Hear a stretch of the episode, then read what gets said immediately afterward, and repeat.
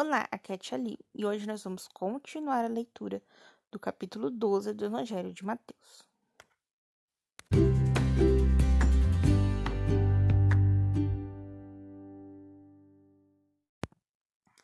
Bem-vindos aos Novenáticos Kids, e hoje a gente vai continuar a leitura do capítulo 12 do Evangelho de Mateus. Estamos unidos em nome do Pai, do Filho e do Espírito Santo. Amém.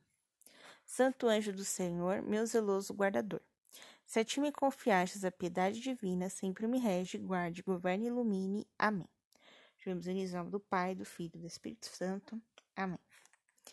E aí, o que te chamou mais atenção na missa de ontem, hein? Fiquei curiosa para ver esses desenhos, hein? Então vamos agora ler o capítulo 12, continuar, né? Hoje nós vamos ler a partir do versículo 15. Jesus, servo do Senhor. Sabendo disso, ou seja, né, que os fariseus estavam tramando um plano infalível para matar Jesus. Jesus saiu da sinagoga. Muitos o seguiram e ele curou a todos, proibindo-lhes severamente que eles contassem o que tinha acontecido e que eles foram curados, para que se cumprisse a profecia que foi dita pelo profeta Isaías. Então vamos ler agora profecias do profeta. Eis meu servo, que escolhi, meu amado, no qual minha alma se compraz. Porém nele meu espírito, e ele anunciará a justiça às nações.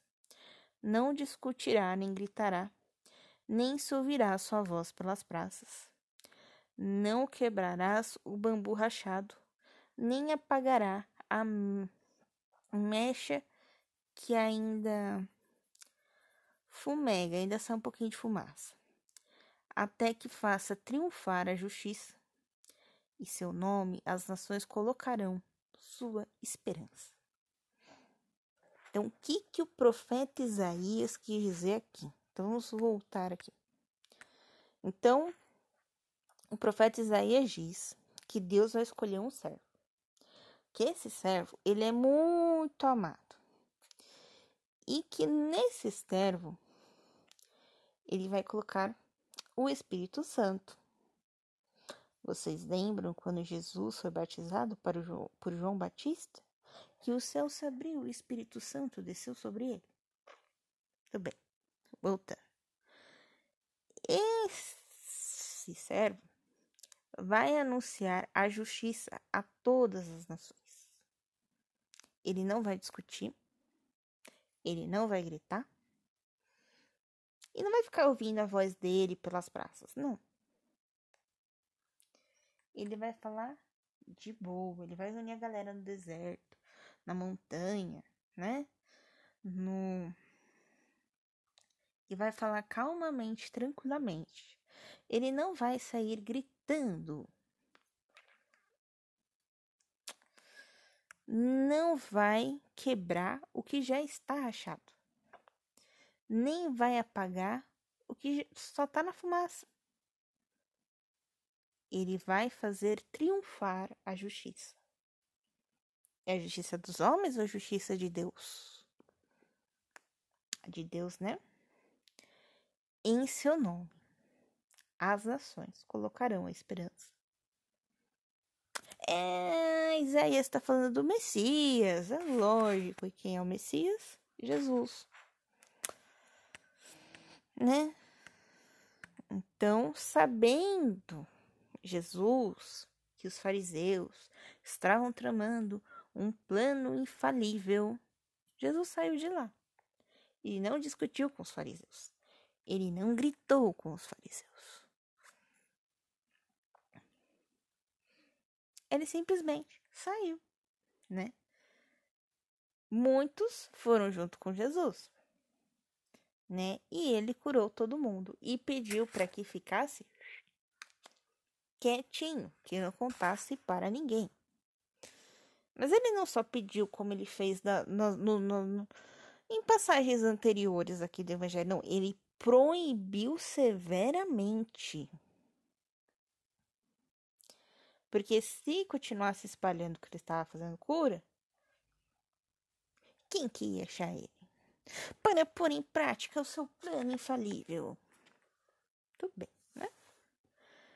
Então, a fim de cumprir. Então, ele falou isso para poder cumprir o que foi dito por Isaías. Então, Isaías afirma, né, mostra que como será, né, o Messias.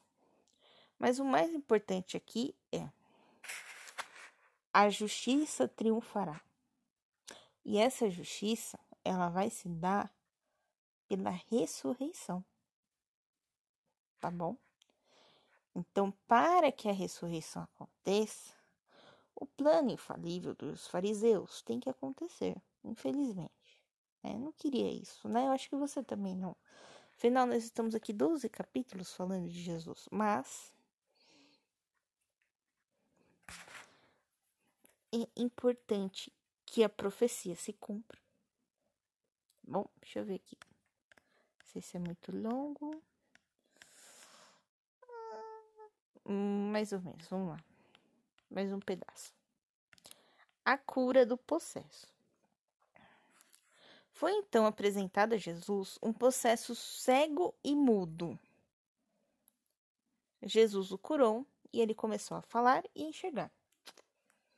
Toda a multidão ficou admirada e ficou perguntando: Não será este o filho de Davi? Filho de Davi Aqui vem dizer como Messias, tá bom?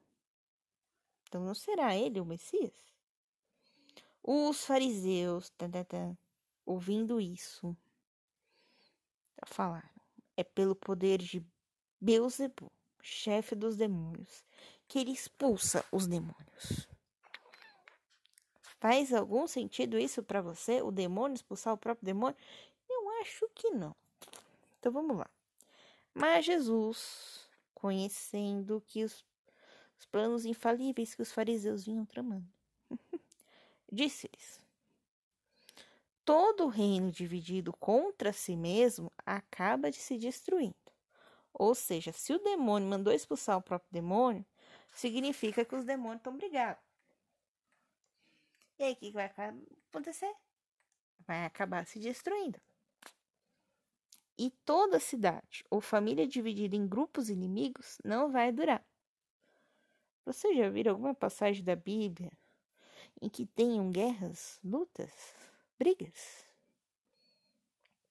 Algum desenho, algum filme por aí? Então sempre dá ruim, sempre dá ruim quando se divide e começa a brigar um com o outro. Sempre dá ruim. Ora, se Satanás está expulsando ele mesmo, ele mesmo está dividido contra si mesmo. Como é que vai ficar de pé o reino de Satanás?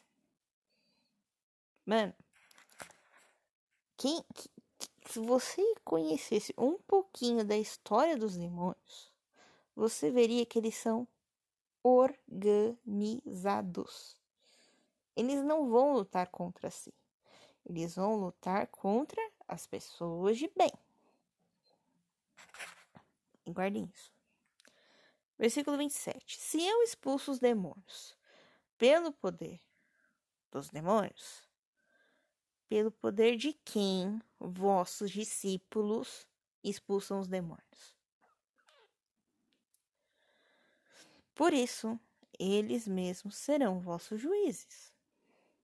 Então, os seus discípulos é que vão julgar vocês. Então, se você agora está fazendo um plano infalível contra mim, quem vai julgar isso? Não sou eu, mas o seu discípulo.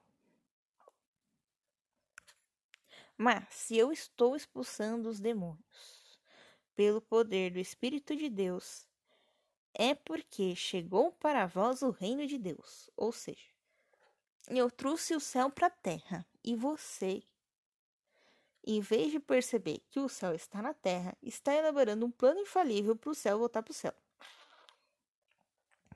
Me que isso. Algo como pode alguém entrar na casa de um homem para roubar o que ele tem, sem antes dominar esse homem. Então, o ladrão, ou ele vai entrar na casa quando tá todo mundo dormindo, ou ele vai fazer o quê? Ele vai amordaçar as pessoas, ele vai ameaçar com uma arma, ele vai colocar sonífero na água para a pessoa dormir. Tanta... Enfim, alguma coisa ele vai fazer para dominar este homem. Ele conseguir entrar na casa e assim poder roubar a casa. Tadã. Então, ou seja, se Jesus vai expulsar o demônio, ele precisa primeiro dominar o demônio. Então, ele vai falar com autoridade contra o demônio. Se o demônio dá autoridade para ele expulsar o próprio demônio,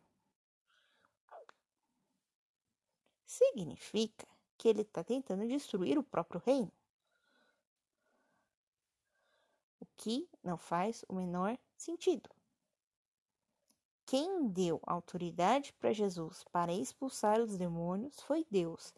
E Jesus dá essa autoridade aos seus discípulos e passaram aos seus discípulos e aos outros e aos outros e aos outros, até hoje chegar em alguns padres e algumas, alguns leigos também, tá?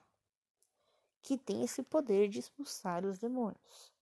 O que, que eles fazem? Eles falam com autoridade contra os demônios e eles sabem. Então não pense que você, criança, vai sair por aí brincando de exorcista, beleza? Muito bem. Versículo: Quem não está comigo está contra mim, e quem não recolhe comigo está de fato espalhando. Ou seja, se você não está com Jesus, se você não está ajudando a Jesus a, a juntar as ovelhas de Jesus, significa que você está fazendo o quê? Você está dispersando as ovelhas, você está distraindo elas e levando elas para longe de Jesus.